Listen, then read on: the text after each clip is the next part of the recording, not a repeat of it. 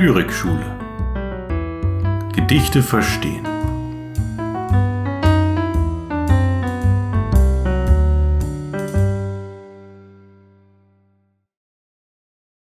Kurt Tucholsky An das Baby. Alle stehen um dich herum, Fotograf und Mutti und ein Kasten, schwarz und stumm. Felix, Tante Putti, sie wackeln mit dem Schlüsselbund. Fröhlich quietscht ein Gummihund. Baby, lach mal, ruft Mama. Guck, ruft Tante. Eierla. Aber du, mein kleiner Mann, siehst dir die Gesellschaft an. Na, und dann? Was meinst du? Weinste. Später stehen um dich herum Vaterland und Fahnen, Kirche, Ministerium, Welsche und Germanen, jeder stiert nur unverwandt auf das eigene kleine Land. Jeder kräht auf seinem Mist, weiß genau, was Wahrheit ist, aber du, mein guter Mann, siehst dir die Gesellschaft an. Na und dann? Was machst du? Lachste.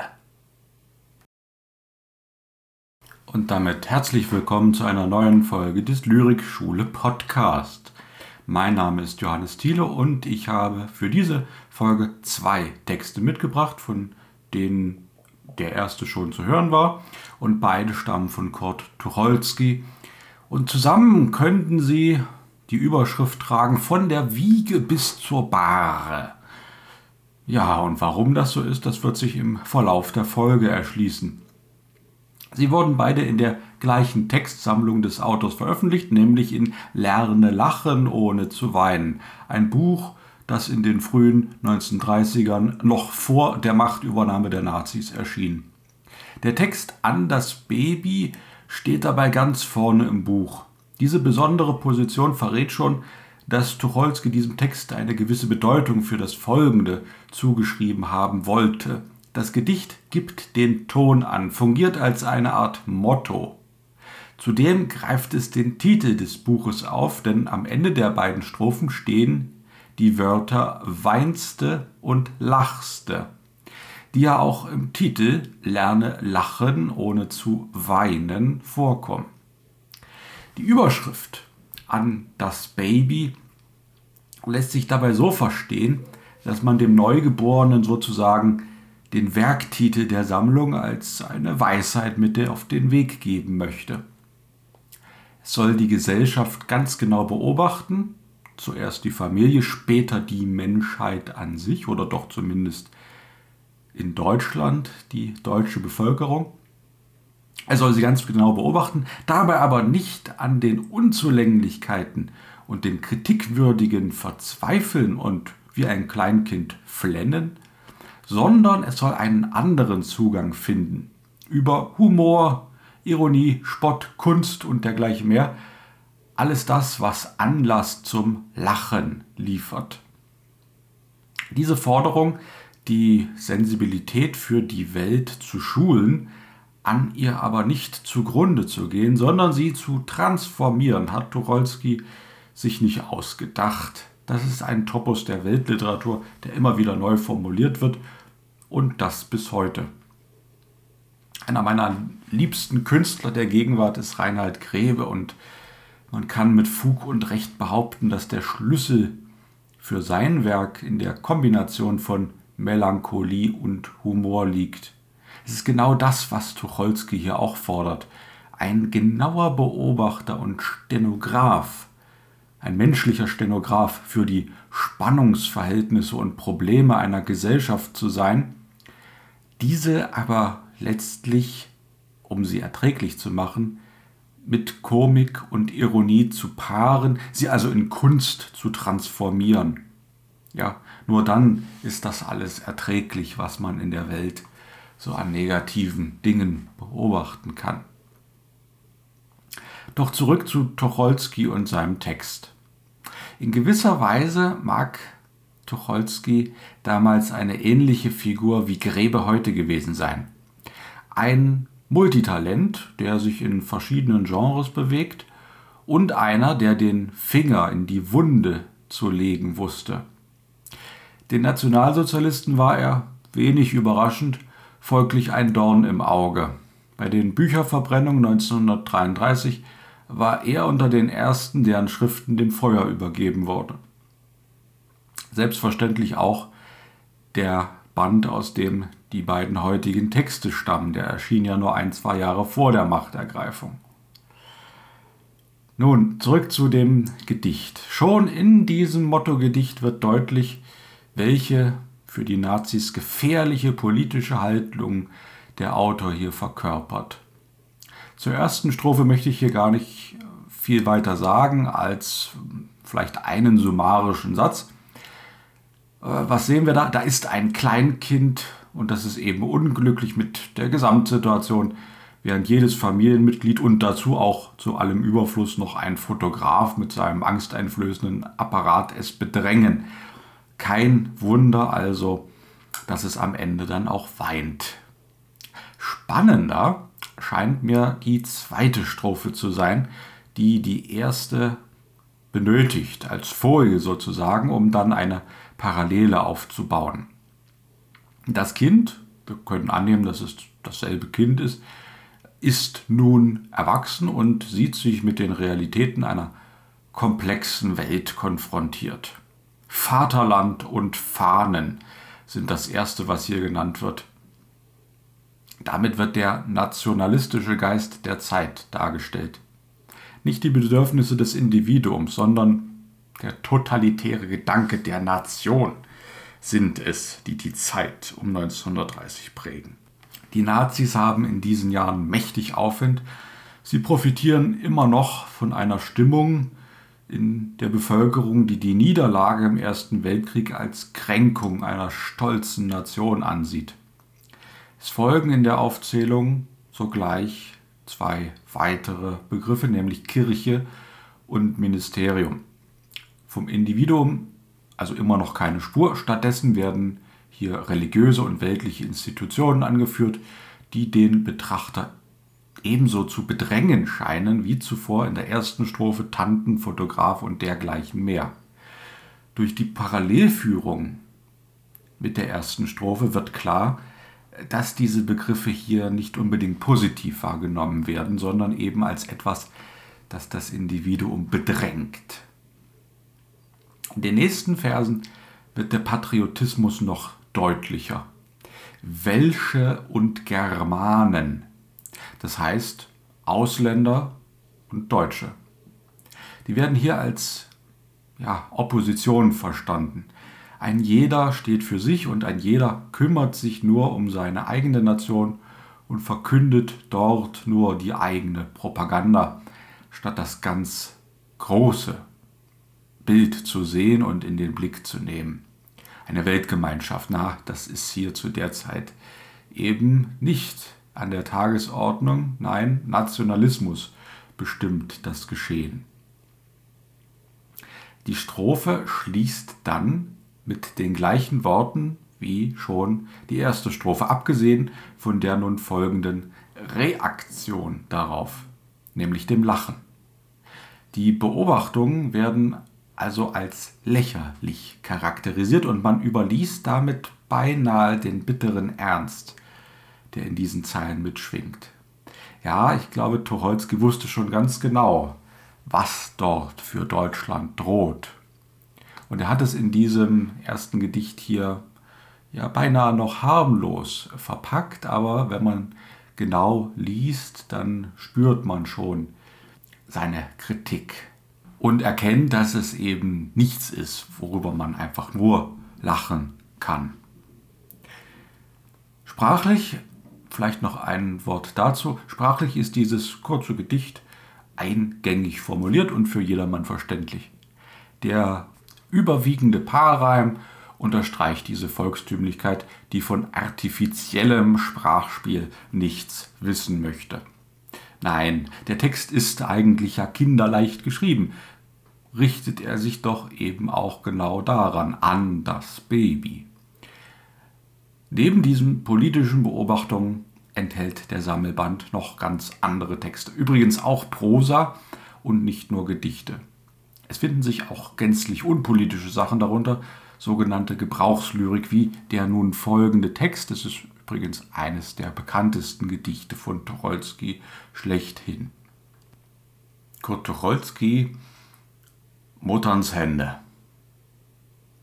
Hast du einen Stullen geschnitten und Kaffee gekocht und die Töpfe rübergeschoben und gewischt und genäht und gemacht und gedreht, alles mit deinen Händen. Hast du Milch zugedeckt und Bonbons zugesteckt und Zeitungen ausgetragen.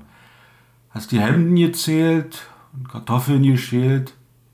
Alles mit deinen Händen. Hast uns manches Mal bei großem Skandal auch einen Katzenkopf gegeben. Hast uns hochgebracht. Wir waren Sticker acht. Sechse sind noch am Leben. Alles mit deinen Händen. Heiß waren sie und kalt. Du sind sie alt. Nur bist du bald am Ende. Da stehen wir nur hier. Und dann kommen wir bei dir und streicheln deine Hände. Ja, auch dieser Text, der ist ja deutlich emotionaler als der erste, möchte ich meinen. Auch dieser Text ist weitgehend gut verständlich, obwohl er im Dialekt verfasst ist. Ich persönlich verbinde eine Erinnerung an meine Schulzeit mit dem Text. Ich fange vielleicht mit dieser Anekdote hier einmal an. Unser Deutschlehrer Herr Selig, der legte großen Wert auf Gedichtrezitation und ich meine, dass ich heute diesen Podcast habe, hängt damit nicht unwesentlich zusammen.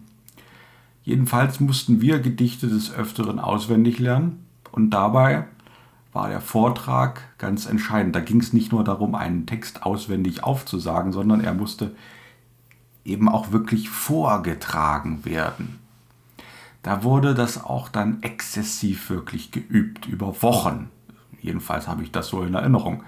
Und zwar beginnend beim Aufstehen vom Platz und dem Gang nach vorne, von wo aus gesprochen werden musste. Da galt es, selbstsicher aufzustehen und Haltung zu bewahren. Der Blick musste durch die Zuhörerschaft schweifen, die Körpersprache musste kontrolliert werden, kein Rumgefuchte mit den Händen, kein Hin- und Herwippen. Einfach war das nicht, aber im Nachhinein eine gute Schule. Die Hauptarbeit bestand aber natürlich darin, den Text so zu sprechen, wie es ihm angemessen war. Eine gesprochene Interpretation. Dynamik, Geschwindigkeit, Pausen, Akzentuierungen, Figurenrede, das waren ganz wesentliche Lektionen, die wir damals trainiert haben und einer der Texte war dieser Mutterns Hände, der uns gefiel, weil er eine universale, einfach verständliche Botschaft hatte. Dankbarkeit. Dankbarkeit für die harte Arbeit der eigenen Eltern. Und ich sage hier ganz bewusst Eltern, obwohl im Text natürlich nur von der Mutter die Rede ist. Aber man wird an der Stelle ja vielleicht auch noch verallgemeinern dürfen. Und zweitens, traf er den Regiolekt meiner Heimat einigermaßen. Ich komme aus Dessau und da spricht man eine dem Berlinerischen, denn das ist hier Berlinerisch, dort spricht man eine dem Berlinerischen nicht ganz unähnliche Mundart. Charakteristisch ist das als J gesprochene G am Silbenanfang, wie in Jipjas statt Gib Gas und die verschluckten Silbenendungen. Ja, das ist also ganz charakteristisch für diesen Dialekt und äh, das ist also typisch dessauerisch, wobei natürlich das Berlinerische dann noch ein paar andere Eigenarten hat, was es äh, in meiner Heimat nicht gibt. Zum Beispiel äh, ich statt ich zu sagen, das machen wir nicht, wir sagen schon eher ich. Nun, manche der Begriffe, ich habe ja gesagt, das ist eigentlich einfach verständlich, aber ich glaube, manche der Begriffe sind trotzdem nicht ganz allgemein verständlich. Äh, ich versuche das hier mal aufzulösen bei den Wörtern, wo ich denke, dass es äh, vielleicht nicht in ganz Deutschland und darüber hinaus sowieso nicht verständlich ist. Stullen zum Beispiel, das ist so etwas Typisches, ein Wort, äh, das in anderen Bundesländern immer anders heißt. Und gemeint sind damit hier natürlich äh, ja, belegte Brotscheiben. Ja. Stullen, das sind Brote.